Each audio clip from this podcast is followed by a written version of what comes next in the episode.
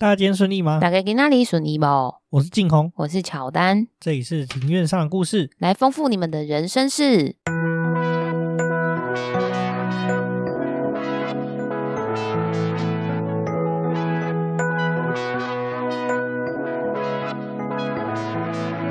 我们透过历史、书籍、电影、风土，带你进入那些看似很远，却其实离我们很近的事，在这里扩散你我的小宇宙，还有那些故事所延伸出的观点。本节目透过 First Story Studio 上传，Google 搜寻 First Story 了解更多。我们今天录音的时间是三月四号的晚上快九点。没错，这礼拜很快乐，因为上了三天班，然后就休息两天。那首先呢，来分享一下我最近看的一个影集啊，这个影集在 Netflix 上面有，就是《串流王者》。这个影集的故事讲说 Spotify 创业的故事。你有这样 Spotify 吗？有啊，但是因为我是免费在，所以他好像都会播了一段时间就有广告。对，半个小时就有广告。我也是 Spotify 免费在，哦、我觉得 Spotify 那个功能真的蛮不错，嗯、就是你只要点选它什么热门歌单，它就推荐你很多类似的东西，就是你可以自己挑选。哦，而且我觉得他推荐的真的是都还蛮不错的，对，蛮精准的。那这个影集我觉得很精彩，嗯、就是讲说 Spotify 创业的一个故事啊。为什么这个影集很精彩的原因，是因为说一般。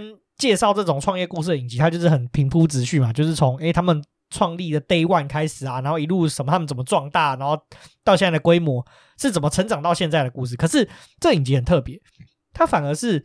每一集的视角都是不同的人，他第一集的视角是创办人，第二集的视角就换成是产业界的人，第三集的视角可能就换成合伙人，第五集可能就是律师这样子。这个手法还蛮特别的耶，而且我觉得这件事很棒，就是因为说你可以发现说，同样的一个事情，在不同的人的角度上面的看法是有所不同的。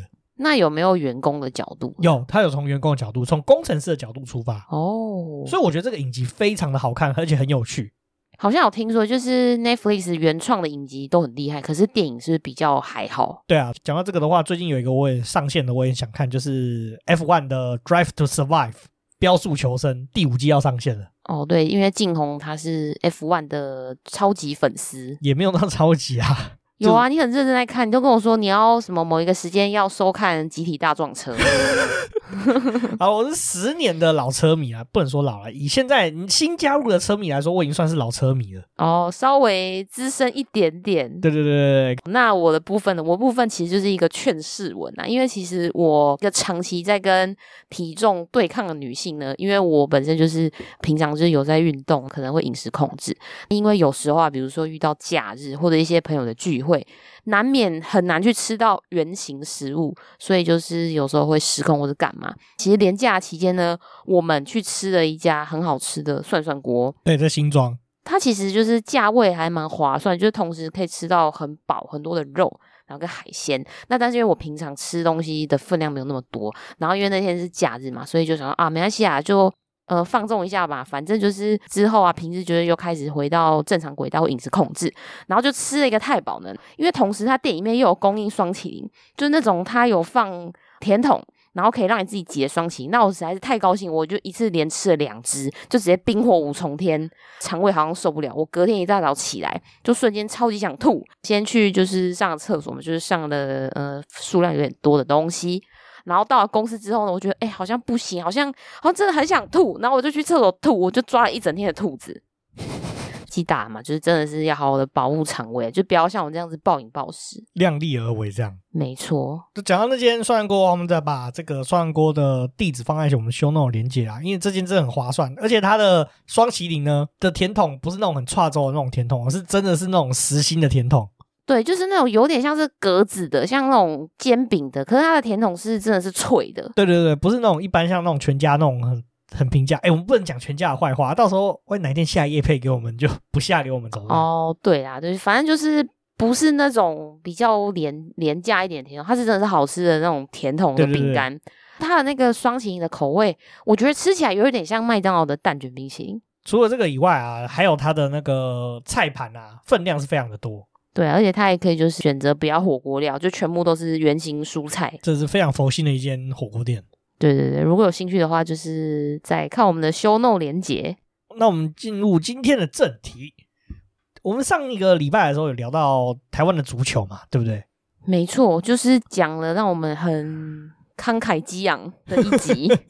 没错，没错啦。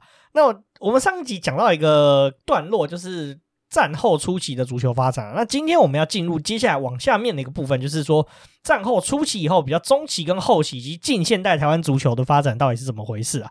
不过在开始之前呢，我们来前情提要一下我们上一集讲的内容。你还记得上一集讲的什么东西吗？上一集就是讲说台湾啊，从传教士来的那个时期嘛，然后把足球这个运动传入，然后到日治时期蓬勃发展，因为有一些官方的力量，然后也加上民间就是对运动的这个足球风气也兴起了。再就是延伸到战后，就是国民政府接收台湾之后，足球的一个崎岖的发展。前情提要一下更详细的一些内容啊。首先就是足球怎么传入台湾啊？其实是透过日治时代一个教会学校，叫长老教中学的校长，他叫万荣华，他是一个阿多啊，由他带着这个足球传到台湾，并且日治时期将一些本政府那时候的发展政策，然后让台湾的足球在那个时候就慢慢的蓬勃发展了。那发展的程度兴盛到说，那个时候其实也有台湾的球队参加日本全国大赛的一个记录啦。不过，台湾的足球到在日本时代，因为战争的因素，就受到一些影响了。那直到战后又再次的发展了。不过战后的初期呢，有受到一些外力、政治力的介入，所以导致说台湾的足球又再一次的变成是比较没有办法稳定的发展的状态，就是受到白色恐怖啊的影响，所以导致说民间这个团体运动就受到不少限制。然后还有另外一件事情，就是说那时候。大陆在举行一个全运会的活动啦，就是全国运动会。那所以说，大陆举行全国运动会的时候，有派了一组媒体来从上海来到台湾去做报道。那这个上海来的媒体报道的其实并不是很专业啦。再加上说，呃，当时在台湾举办这些呃体育活动的行政体系是以外省人为主导啦。加上说这个不专业的报道，加上说这个外省体系对台湾不够了解，所以说造成一个误会啦，就导致说，哎，台湾是不风行足球，因为这个外省人。这上海来的媒体呢，有下一个标题就是说，哎，台湾的足球发展其实并不是那么的理想啦，所以导致说，就是台湾籍的球员逐渐在这个足球的这个运动中是被逐渐被排除在这个主流的视野之外啦。加上说，刚刚前面提到，就是外省人主导这个行政体系嘛，因为行政不利的关系啊，所以说大型的比赛也慢慢减少，所以造成台湾足球发展的一个断裂。那你刚刚就想说，哎，足球发展锻炼，我们上集最尾巴的时候有提到嘛，说，哎，其实去查维基百科，台湾不能说台湾，中华民国其实是有拿过亚洲杯季军的这件事情，记得吗？对啊，就是还蛮神奇的，因为没有办法跟现在的发展联想在一起。没错，没错。那你知道为什么那个时候会有这样子的情况吗？应该有是某某个契机吧，然后才有去参加这个比赛，然后得奖。那个时候呢，大家都知道，国民党退到台湾来之后嘛。那记不记得我们在上集有提到一个那时候的中华民国在选拔这个足球比赛的时候，足球管理机构呢，它是以整个大华人为一个整个选拔的标的，除了台湾以外，也包括沦陷区的这个球员嘛，对不对？对啊，因为那个时候其实呃，中华民国对大陆就是中国的大部分地方都还是有一些控制权的啊。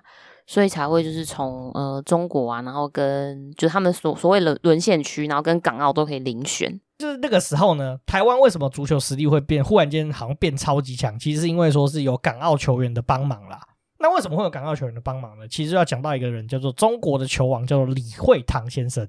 其实中国球王李惠堂以及跟香港帮对于表态，对于中华民国政府的支持，帮中华民国足球队出赛。实际上呢，其实中国在那个年代呢，其实是足球非常的风行啦。当时中国最风行的区域是在中国最风行足球区域是在上海地区啦。那因为国民党跟共产党打一场内战嘛，所以说当时最风行足球地区的这个上海地区的球员呢，就陆续逃到就是说英国统治的香港旗下，因为香港当时也是中国远东地区。足球很兴盛的一个区域啊，上海的球界跟香港的球界呢，在意识形态上面呢，其实是比较贴近中华民国的哦，所以他们就会比较就是有凝聚力啊。对对对，然后就是会比较同情中华民国的处境啦。那时间到了这个一九五二年啊，当时呢，中国代表权在赫尔辛基奥运的时候发生两个中国的一个争议啦，就是在那个赫尔辛基就是。芬兰的首都啊，在这个芬兰首都举行这个奥运会啊，那其实就有发生说，哎，谁才能代表中国呢？哦，闹双胞。对对对对对，那所以说那个时候中华民国就想说，哎，我想要代表说我是代表正统中国的一个这个正统性啊，选拔选手上面来说，代表中华民国的运动员呢，他们会以就是各个省来到台湾，就是跟着一起撤退到台湾的这个运动员为主，同时他也开始想要争取说。呃香港的华人去代表中华民国啦。在同一年，就是中国的那个足球球王叫李惠堂，他就公开支持中华民国。讲到这个李惠堂，他很厉害，刚刚有提到他是中国的球王嘛，他是进球最多的球员，而且甚至他其实那个年代是有被邀请到说要到欧美去参加职业联赛的一个球员。那真的蛮不简单的耶。对啊，所以说他在这个整个中国的球界是画柱也给挡的这种人物啦。也是因为说这个李惠堂呢开始公开支持中华民国啊，所以说。大批大批的香港球员才开始慢慢代表说中华民国去参加国际赛事啊，呃，我们中华民国足球队一旦荣光的时间呐、啊，那总总共持续了这个数十年，这个年代这个期间叫做港脚的年代啦。哦，就是很多其实是香港那边的足球员，然后来代表中华民国来出赛。没错没错，所以我们的成绩才会很理想，因为当时香港其实是有。比较高水准的足球竞技联赛这样子，所以称为港脚时代。为什么不叫做香港脚时代？香港脚是臭卡修。好了，Anyway，总而言之大概是这样子啊。另外呢，刚除了球员方面呢，就是为了要代表说中国的正统性嘛，所以说他就选用了各地区的华人以及各省的外省人啊。所以说台湾的球员慢慢就被排除在外面了嘛。除了球员以外呢，连协会的行政体系也都是要以。中国各省的人为主啦，其实就跟那时候台湾的政府单位一样嘛，就是为了要代表中国，所以政府单位都是以外省人、各省级的人为主啊。那台籍人士就慢慢他的名额就变得很少了。其实那时候的情况也是这样子啊。那个时候的足协呢，都是以中国各省级的人士为主啊。那原本在日本时代，台湾就服务于台湾体育界的人士呢，跟运动员就一直被排除在。这个协会外面啊，所以说其实台湾的球员那时候能见度就越来越低，越来越低，越来越低。嗯，那真的很过分，因为你说原本日治时代就服务的这些体育界人士啊，跟运动员，他们也是真正热爱足球这项运动的。对啊，没有错，没有错。夸张到什么程度呢？在五六零年代呢，就是中华民国的足协啊，直接将这个整个。中华民国足球代表队的选拔权呢，直接交给香港的球界自行选拔哦，就没有在尊重台籍人士。对对，就是他们直接放手不管哎，这协会的那个行政人员也太好当了吧，很轻松哎，那就交给香港人说，哎，香港你们自己搞定就好啦。但是薪水还是照领啊。对对对对对对对对，没错。这一批港脚呢，其实也是很争气啊，他们实力确实是比较优秀，所以说当时是帮助中华民国拿下这个亚洲杯的季军啊。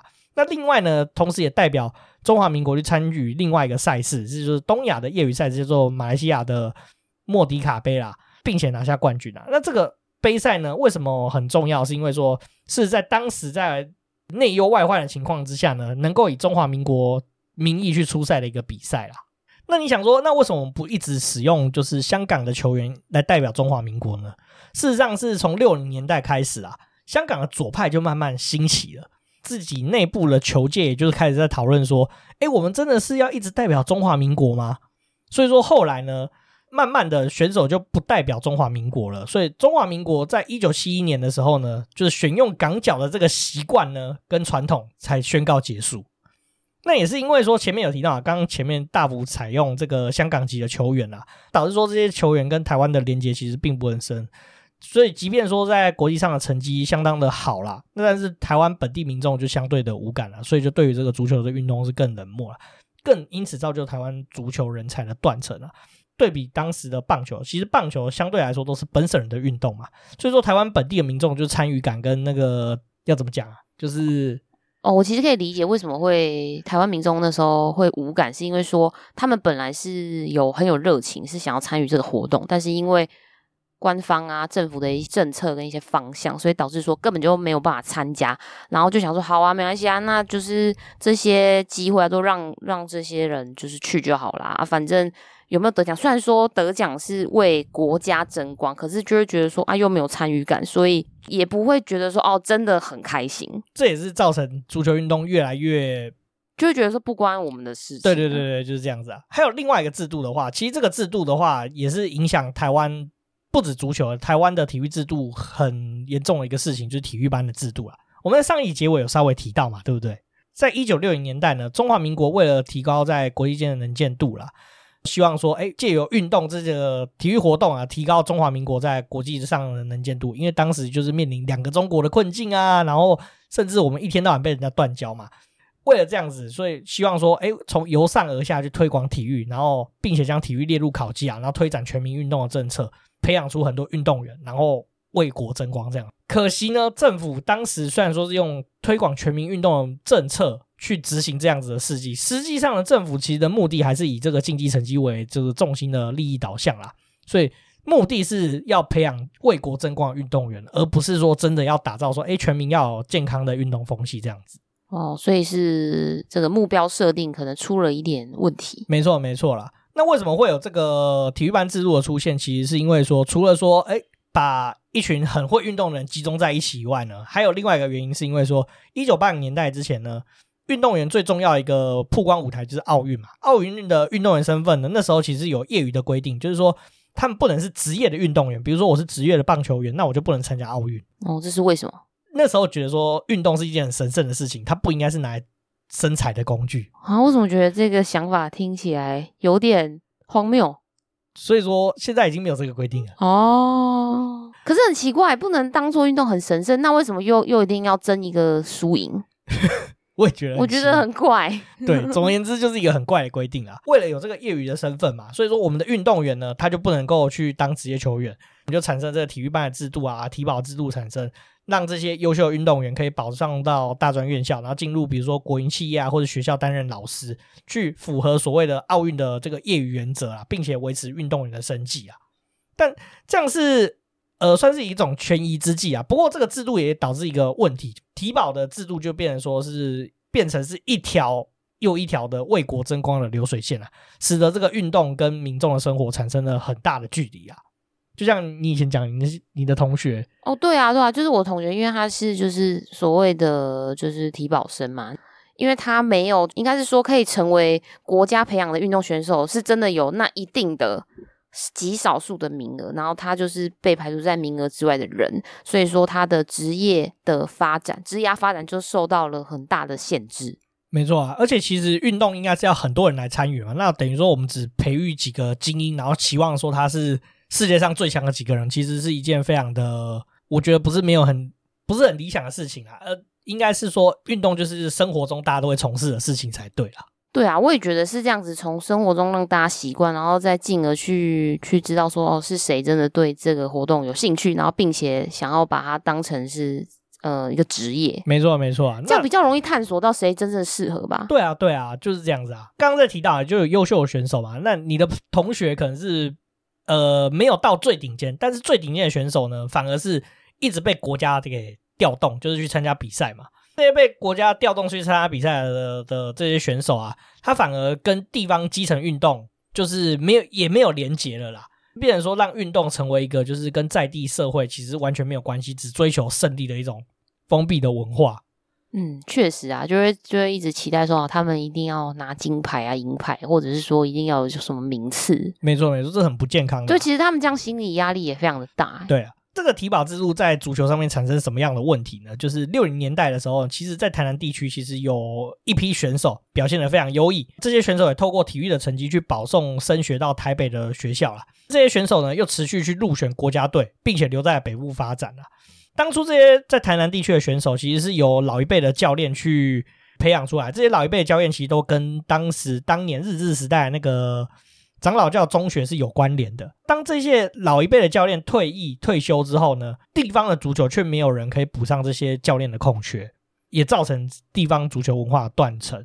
就等于说，诶，地方上没有人可以去教球了，因为这些选手都在台北一直就拼命的为国家的荣誉而征战，让整个发展变得是陷入说很糟糕的处境，就是没有没有衔接到，对，没有衔接到。因为这样的状况，所以台湾的足球又更糟糕了。哇，那真的是一连串不好的际遇吗？对，可以这么说啊。嗯，那还有更糟的事情又发生了。还有更糟哦？对，还有更糟。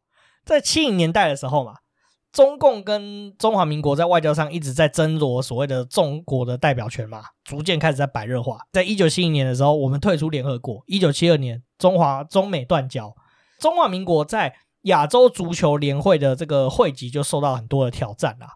隔两年，一九七四年的时候，亚足联在这个德黑兰会议开会之后，就是整个亚足联决定说呢，要把中华民国逐出亚足联，那亚足联其实当时有提出一些条件哦，可以说，哎，我们可以还是保持在亚足联里面踢球。那但是中华民国不愿意。当时亚足联提出的条件就是说，哎，我们不要叫中华民国，我们用其他的名义也都可以参加，比如说我们用台湾啊，用什么巴拉巴拉之类的，就是不要中华民国就可以保持亚足联会籍。当时的中华民国坚持就是说。我们要叫中华民国，所以说我们就被逐出亚足联了。哦，所以是因为这样子哦。被逐出亚足联之后呢，等于说我们不能参与国际之间的国家与国家之间的赛事。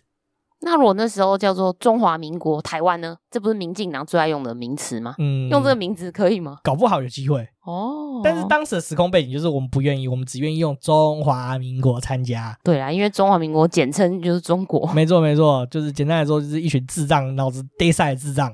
嗯，我觉得也不完全不能完全这样说啊，因为站在某些人的角度来说，确实他们还是认为还是代表整个中国啦。对啊，是这么说没错。就就当时他们的位置啊，然后跟时空背景是这样说。可是如果要站在，我觉得如果说他真的站在更远大的目标来看的话，确实是应该可以退而求其次啊。对啊，是可以这样子理解没有错啦。所以说。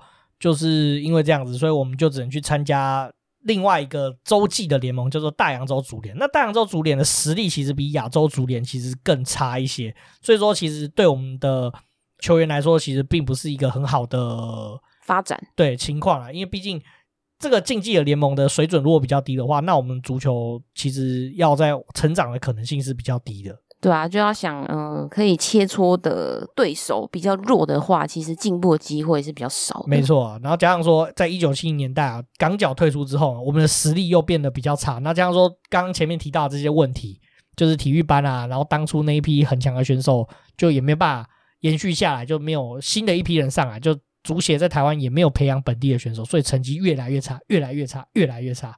那这样政府为了维持就是所谓的自尊，因为以前我们是很厉害的嘛，有港脚的时候很厉害啊，所以国家队的比赛呢，重点不是比赛内容，然后以及培养球员，就是政府只希望看到赢，所以说政府的国球叫做赢球，只重视结果，所以说实力不强的足球队就慢慢的被排除说，哎，国际交流的这个行列啊，所以成绩越来越的不好，所以台湾的足球越越来越差啦。那直到说另外一个转机出现，就是木兰女女足。那木兰女足你有听过吗？嗯，没有诶、欸。木兰女足其实是中华民国的国家女子足球队啦。那为什么会有这个木兰女足足球成立？你应该很少听到说足球听起来就是很男生的运动嘛，对不对？对啊，女足好像比较比较少在讨论吧。当时在世界上风行足球的国家呢，对于女子足球运动其实都不是鼓励的哦，甚至是禁止的哦。包括说我们上一集有提到的，你记得足球的发源地吗？对啊，在英国。那那为什么不要女性参与呢？比较古代的观念觉得说，哎，女生的身体其实不太适合去从事足球运动啦，就是比较没有科学根据啊，就是比较像是沙文主义研发衍生出来的这个。哦，会吗？可是如果说一群女生一群一起踢足球的话，每个不是都？自备安全气囊，不是蛮安全的吗？反正总而言之，那个年代他们就觉得说女生不适合就对了。那包括说刚刚提到的这个现代足球发展，英格兰更是到了一九七一年才解除说足球运动其实不宜女生参加的这个禁令。你会觉得其实他们很落后？就是这个这个说法，我觉得很薄弱哎，对啊，很难说服所有人哎，非常难说服所有人嘛，对不对？那所以说那个时候呢，其实台湾女子足球反而是发展的最早。那为什么会发展女子足球？其实跟男子足球呃战绩越来越不好，然后加上说，其实那个时候女子足球算是一个萌芽的阶段，在七零年代的时候，一九七二年就是中华足协在体育界啊、医界跟教育界一个共同的会议的讨论之下呢，达成一个共识，他们认为说，诶，推广女子足球运动好像是有搞头的，而且其实女子足球运动其实并不会对女生。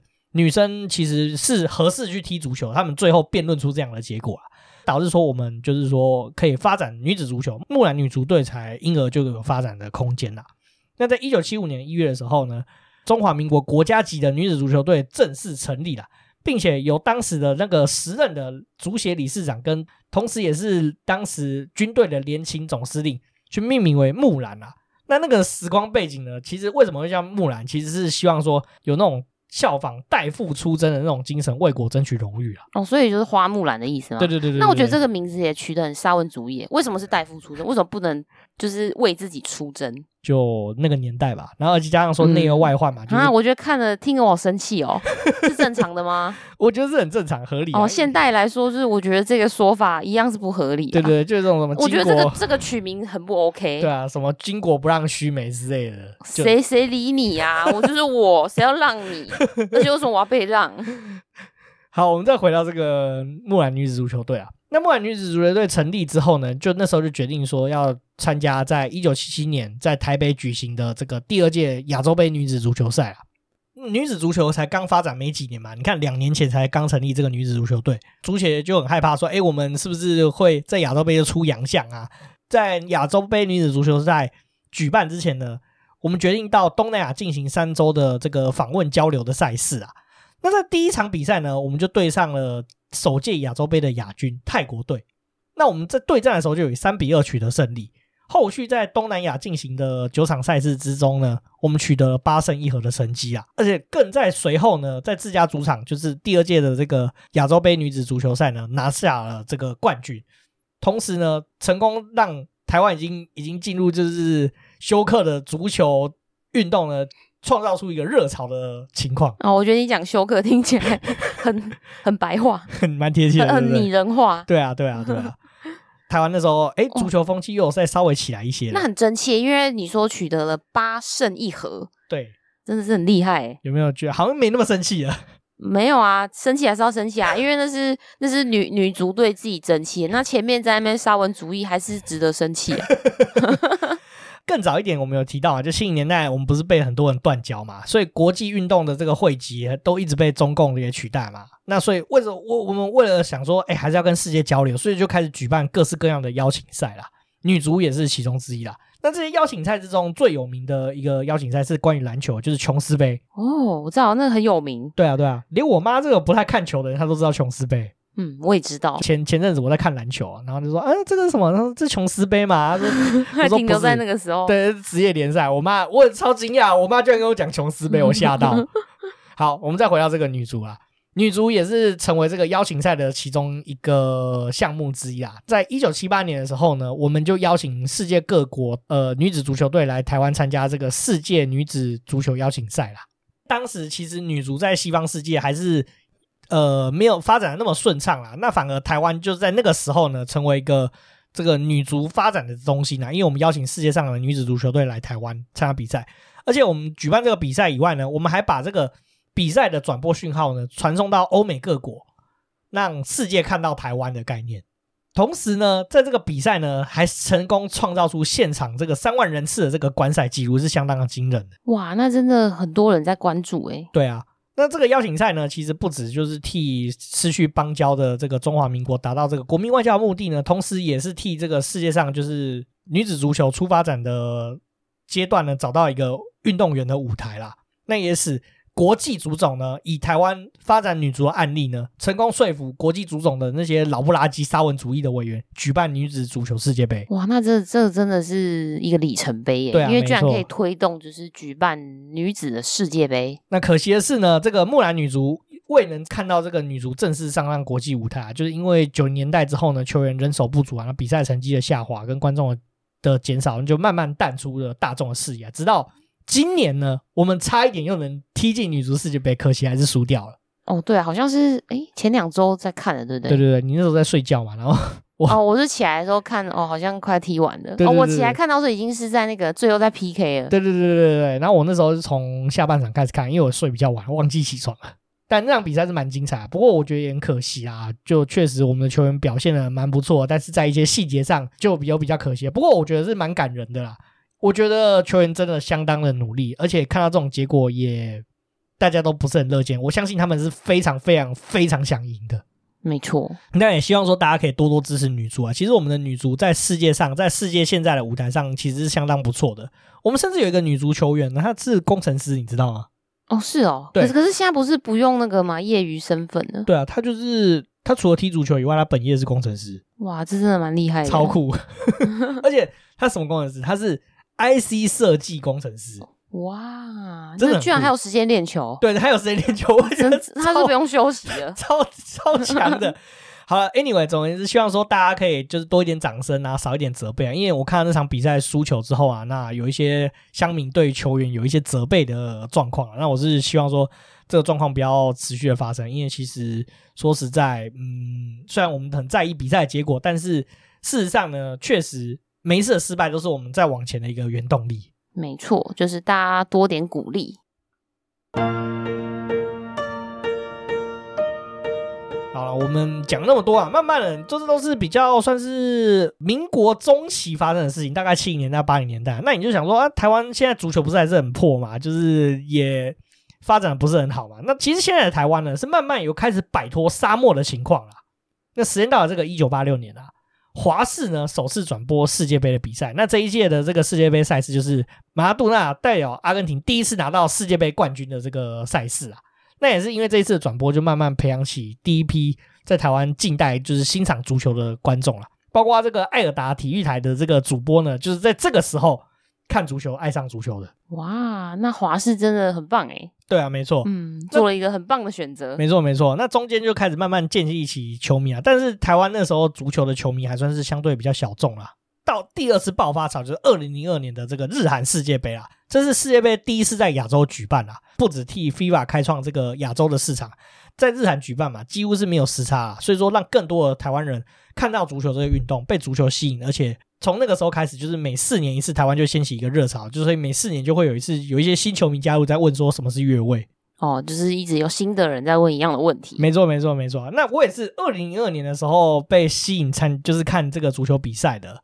这个球迷之一啊，当年的我好像小学三年级吧，哇，十岁就开始看了，没错没错，所以从那个时候我就喜欢上这个运动了，所以我也是受惠于这个时候。那时候确实零时差，我几乎每一场比赛都有看，真的是很有趣很精彩啦。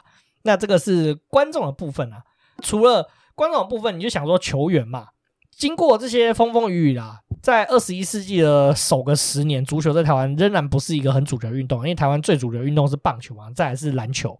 那但是台湾还是有很多人在这个足球运动上面努力，甚至尝试说要旅外，像棒球人一样去美国大联盟发展。而我们的球员也尝试说，看能不能是到呃亚洲其他足球更厉害的国家，或者是欧洲去发展啊。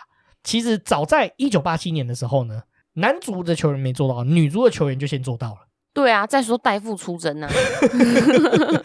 当时的女足前锋叫做周台英女士。当时就成功加入这个西德的联赛，成为台湾旅外的球员第一人。所以台湾旅外的球员第一个人是女性哦。哇，女足先锋。没错。那到了这个二零零七年的时候，男足有一个前锋叫做林嘉盛，他参加这个洛杉矶银河队的选拔。那这个支球队为什么很重要？他虽然是美国的足球球队，但你就想说，哎，足球风行的区域不是欧洲跟南美洲吗？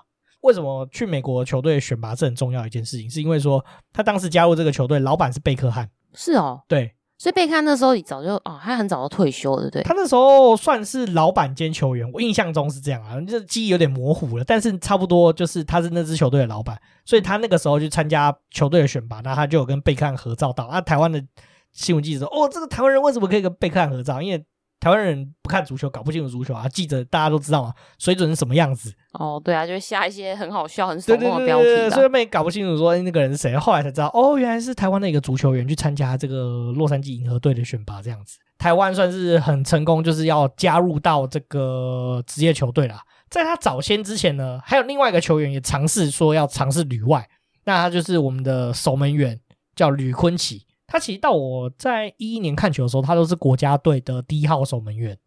他那时候就到了日本的职业联盟，叫做 J 联盟去试训。那试训的话，就有点像是说，哦，他去试那边试试看训练。那如果 OK 的话，就可以留下来加入球队了。哦，是尝试培训的意思。对对对对对对对。嗯、那当时呢，其实运气比较好啊，因为他其实受到当时台湾的日籍总教练介绍到日本去了。那比较可惜的是，那个时候。没有受到 J 联盟的球队的青睐了，不过他还是没有放弃旅外的梦想。他在二零零七年的时候呢，也受到受到日本的这个非职业球队，就有点像是业余球队，东北的一支业余球队叫做盛冈仙鹤球队，那成功加盟到这支球队里面，成为第一位首位旅外的这个男足的选手。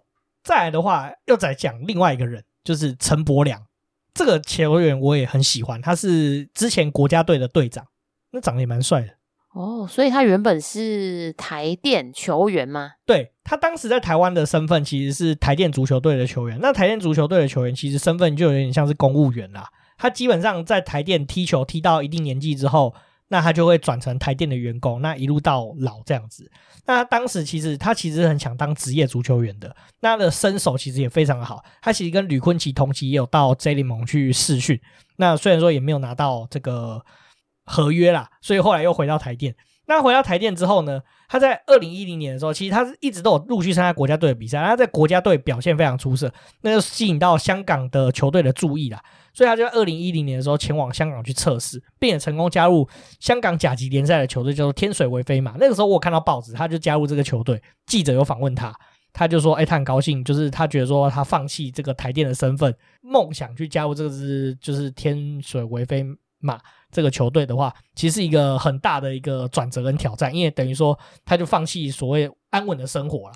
他也是台湾第一位旅外的职业足球人。刚刚我们前面提到这个吕坤奇，他其实是业余球队，但但是陈柏阳加入这支天水围飞马是职业的足球。他更在两年之后呢，在二零一二年的时候接受到中国的甲级联赛深圳红钻的视讯邀请，并且加入到深圳红钻之中呢，他帮助深圳红钻这支球队。冲击到另外一个更好的联赛，就是中国超级联赛。它是中甲是中国的第二级联赛，那中超的话是中国最强的联赛，就是第一级的联赛。隔年他更加入就是中超的另外一支球队叫上海申花。哇，所以说他当时就是放弃台电球员这个稳定的身份是一个正确的选择，对，也是一个很大的赌注啊。嗯，那自此之后呢，陈柏昂就帮助台湾球员打开这个进入中国的大门，以及中国超级联赛的大门。后续。有其他球员也加入中国的球队，像是温志豪跟陈浩伟，我也很喜欢这两个球员。他们是中华队国家队的不动前场，他们两个传导球真的超舒服。他们传导球在亚洲算是非常好的水准，就是基本上可以在中国的职业球队生存的话，他的实力基本上呃是有到达日韩球员拼搏的一个情况。至今的话呢，这个陈柏良的话，他还是在中国踢球啊。他现在在这个中甲青岛青春岛这支球队踢球。他名字这么长哦？对，哦，叫青岛青春岛。没错，没错。那这个是比较近代的球员部分啊。那你想说，哎，我们有球员就是旅外啊。那这边我还要再特别介绍一个球员，叫做袁永成。这个球员真的很特别，他是出生于新北市的新店啊。他小一的时候就加入了这个当地的国小双峰国小的足球队。那他因为很喜欢踢球嘛，所以说他国小毕业之后呢，他就没有循着台湾的升学体系往上走，他反而是到中国大陆去就读广州的富力切尔西足球学校啊。那在国外的话，它有点像是青训营的概念啊。它除了有念书以外，它也很注重足球训练。这个切尔西足球学校的话，它是跟英国的一个很有名的足球队叫做切尔西是很有关系的。它是英超的豪门球队。这个广州读这个足球学校呢，同时也获得这个全额的奖学金的资格啊，在里面是获得完全免费的训练。在这个富力足球队的就读的期间呐，他因为表现非常的杰出啦，接触到什么程度呢？就是这个富力足球队学校呢，利诱他。说，哎，你要不要加入中共的国籍，然后去换取这个免费的就读资格？而且说，哎，你只要加入中共的国籍，我就把你升上青年队，可以参加正式的比赛。因为他当时因为国籍的关系，在这个富力足球学校，他不能参加正式的比赛，他只能参加一些非正式的比赛啊。最终他考量这些机会之后，他放弃说，哎，他只要加入中共的国籍，他就可以呃有享有这些权利啊。但最后他放弃了这机会，反而是。一个人人生地不熟，十几岁的小朋友到西班牙去求学，然后并且训练。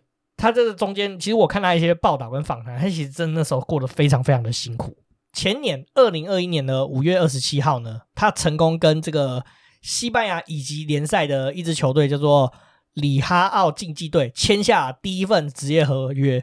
他是台湾第一位旅欧的足球员。那现在的话，他是效力于这个西丙的球队，叫做 UD 大塔拉哈尔这支球队。那他有说为什么他那时候要放弃，就是加入中共国籍这个机会吗？他就不想当阿贡啊。哦，所以他也没有特别讲，但他就是做出了这样的一个选择。我有追踪他的 IG，他长得很帅。所以他跟陈柏良谁比较帅？我觉得他比陈柏良还帅。哦，真的，我等一下来看一下。对对对对对对。那这个是大概是台湾在第一个十年的一个发展，就是有。球员开始冲击足球联赛。那你就想说，那这样子会帮助足球在台湾的发展吗？其实呢，这个有帮助，但是事实上还有另外一件事情，在第二个十年，就是二十一世纪的第二个十年发生了很重要的事情啊。那就刚刚我们前面有提到嘛，有足球员去中国踢球啊，然后包括说二零零二年的日韩世界杯嘛，这样说台湾其实在这二十年来有很多的移工来台湾工作嘛。那你知道其实移工很其实很喜欢踢足球吗？嗯，有听说好像越南人很喜欢踢足球。对对对，越南人超喜欢踢足球的。那爱踢足球的这些移工呢，就组成在台湾当地的这个移工联赛。甚至有一些移工是因为说，哎，台湾是可以来踢，这就是放假的时候可以踢足球，而选择来到台湾工作，而不是选择其他国家。哦，是这样子哦。对对对对，好，好特别的那个考量哦。对对对，那甚至还有一支球队是以全非洲人为主，就是甘比亚联队，因为甘比亚也算是喜欢踢足球的国家啦。像黑龙就是甘比亚人，他们真的有一支球队，就是会在台湾的各大足球比赛出现。哦，是真的认真的联队。对对对对对。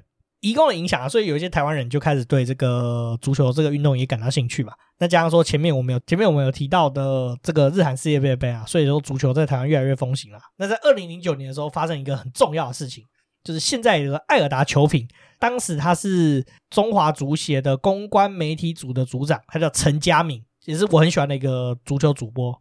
那他还有另外一个称号叫做吉诺拉。那他在玩一款游戏，就是跟足球有关的游戏，叫做足球经理。他就在玩一玩的时候，发现说：“哎，奇怪，怎么有一个右后卫的名字叫做夏威夷，然后他的姓是姓陈，夏威夷陈。”他就觉得很奇怪，他就百思不得其解。然后他就是想办法去找到这个人，结果后来发现说，他的爷爷是以前中华民国的外交官。所以你说他这个足球经理是什么？是线上游戏吗？对对，是线上游戏。哦，那为什么他会以那个为什么会找到这个夏威夷这个名字？他就打电动的时候就发现有一个球员叫夏威夷城。哦，所以意思是说这一个游戏他会以真实的球员名字然后去命名吗？就是它里面所有的球员都是真实的足球员。哦，是哦。对，怎么怎么这么神奇的际遇？就很神奇啊。然后顺便一提，这个夏威夷长得很像基努里维。哦哟，你上一集有讲过，你要看吗？我我找他的照片。好好好，有没有？你真的也型很像诶，就是个帅帅的硬汉。对，没错。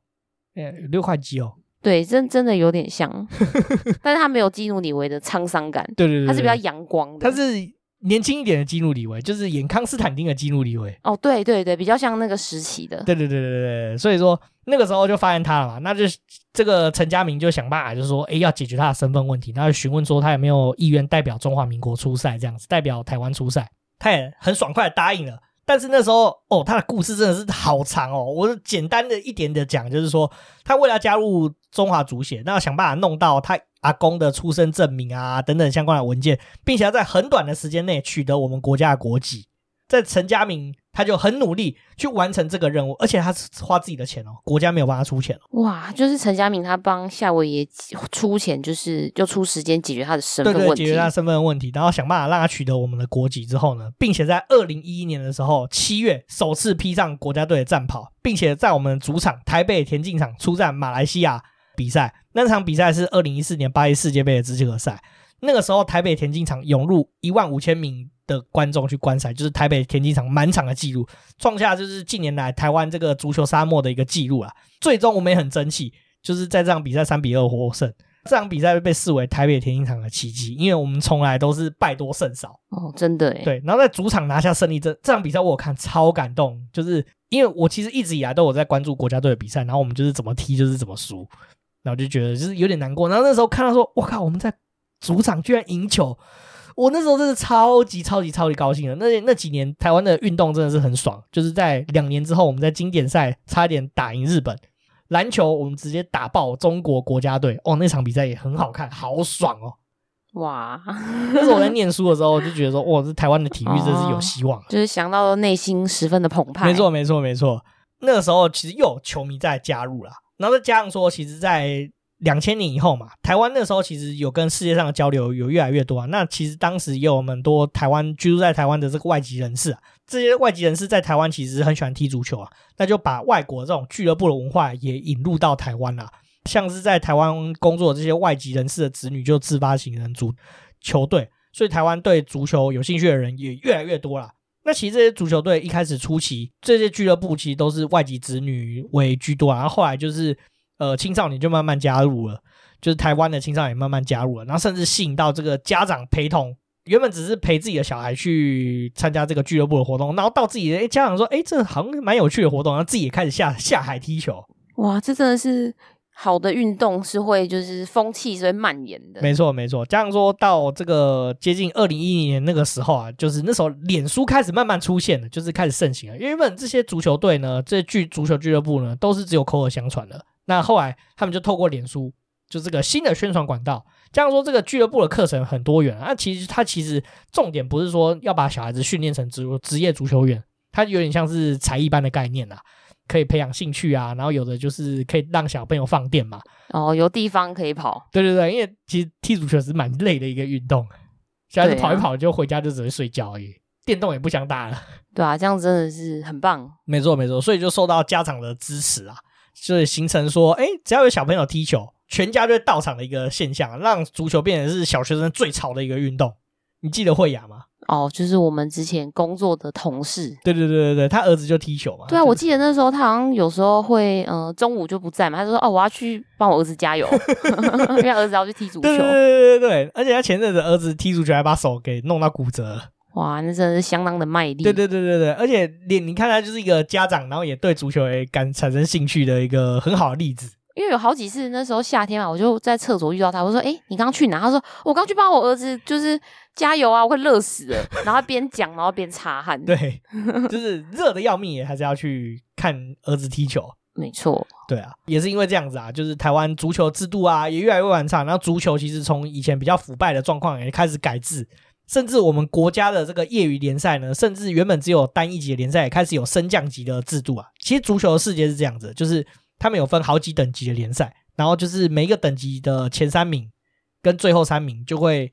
今年的战绩前三名跟最后三名就会互换联盟，就是所谓的升降级制度。那升降级会怎么样？以职业联赛来说的话，只要升到更高等级一个联赛，它的转播权会更更好卖，它会获得更多的收益。哦，就是能见度会变高，对对对对对，然后收益也会变多。对对对对对对，大概是这样。那也可以、哦、那这样大家都会争取要赢啊，对啊，对啊，然后要吸引更好的球员来参加这支球队，这样，而且。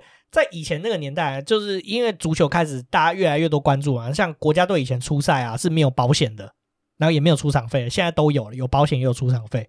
然后甚至足协现在也开始推行这个足球员的运动制度，然后就是让，就是去了解整个台湾。就以前啊，大家都搞不清楚说台湾有多少足球员啊。就我们前面有提到，就是上一集提到的那些，就是说哦，足协的官员都对台湾的足球不了解。现在我们就是要把这个制度建立起来。台湾有多少个足球员啊？多少个球队啊？那要怎么举办比赛啊？甚至现在台湾的足球比赛啊，甚至有一两百个足球队参加这样。哦，就是很认真的在造册。对对对对，没错没错。所以说，台湾现在的足球是越来越发展，越来越完整啊。那你知道苗博洋啊？我知道他是台北市议员。对对对对，他是台湾一支足球队的老板。是哦，他这么热爱足球。对，他是热爱足球的一个议员啦。当时呢，为什么他会拥有这支足球队？其实故事也是很有趣的。台北有一支很有名的足球队，叫做大同足球队啊，他而且他实力也非常的好。然后当时呢，那个时候因为台湾大同公司就发生一些财务危机嘛，所以说他们其实就决定说不要再经营足球队了。苗博雅就看到这个事情，就觉得很可惜，就是台湾少了一支历史文化这么丰富的足球队，所以他就到处奔走筹钱，然后把这支球队买下来。哦，就是他后来接手了大同足球队。对对对对对对对对对，所以他是对足球非常有爱的一个议员啊。所以我对这件事情也觉得说，哇，真的是很酷啊，这很有趣啊。那这个就是台湾目前到现在这个一个足球的发展，就是制度上越来越完整啊，参与的人也越来越多了。听完这几段故事，你有什么想法？就觉得台湾对于足球的发展是越来越认真，然后再用一个比较健康、比较适合全民发展的这个情况之下来去来去进行。那我觉得其实这个关于足球的这样子的一个发展脉络，我觉得可以套用到台湾的各项体育。诶，如果都有这样子的规划在进行的话，其实就是你刚刚提到的，就是体育班制度的这一个。不好的就是缺点，应该会比较降低。对啊，慢慢的，现在足球的方式就比较像是这样子啊，就是大家踢球人口变多，然后反而是由下而上生成一个很健康的文化。所以我反而觉得，在台湾可能未来的三十年、五十年以内，足球的发展甚至会是台湾几个主流运动相对来说是比较完整的一个状况。对啊，这样子，我我觉得对于家长来说也是一大福音啊。没错，没错。那至于我的话，我看完这一本书。就是我们的足球梦这本书，我觉得这本书是写给台湾足球的一封情书啊。台湾根本就不是什么足球沙漠，其实台湾过去是也真的有很棒的荣光。那我们也曾经失落一段时间，那现在我们正在努力的奋起当中啦。觉得说这看完这本书，因为我是很喜欢足球的人，所以我很感动啊。那你听我讲的口沫横飞，你可能觉得黑人问号，就是你好激动。可是我能理解，因为你真的是很热爱这一项事物，确实是会看到这样子写的写的这么有感情又这么生动，又把这一个发展脉络写这么详细一本书，一定是会相当的感动。对啊，对啊，对啊。那其实老实说，我们这本书其实有很多的事情还是没有讲到啊，所以这本书我觉得讲个三集也不为过啊。但是我觉得。以台湾这种对于足球没有什么感觉的国家来说的话，这收听率是蛮堪虑的啊，所以我不太适合讲太多啊。光是我后面讲到口沫横飞，你可能都快不行了。我我有很明显吗？有一点啊。最后的一个结论是说，希望听到这些故事之后，台湾的足球可以就是持续的蓬勃发展啊。希望有生之年啊，国家队可以踢进世界杯的会内赛啊。但是至少是已经往更好的方向去进行了。没错，没错啦。我们今天差不多洋洋洒洒讲这么多啊，这集已经少数我们最近的集数算是录的比较长的。哦，对啊，这集时间比较长。对啊，这集时间比较长啊。那我如果喜欢我们这集的节目的话，请到 Apple Podcast、Spotify 跟 MixerBox 还有 First Story 帮我们打新评分、加留言，并且分享给你所有的朋友哦。那也请追踪我们的 IG 账号是 Story on the Yard，可以在放大镜上搜寻庭院上的故事。在 IG 上会有我们的生活动态、景点推荐以及 Podcast 以及书籍以及的推荐哦。那不管你在任何管道留言，我们都会在节目上回复哦。那我们就下次见，拜拜。拜拜。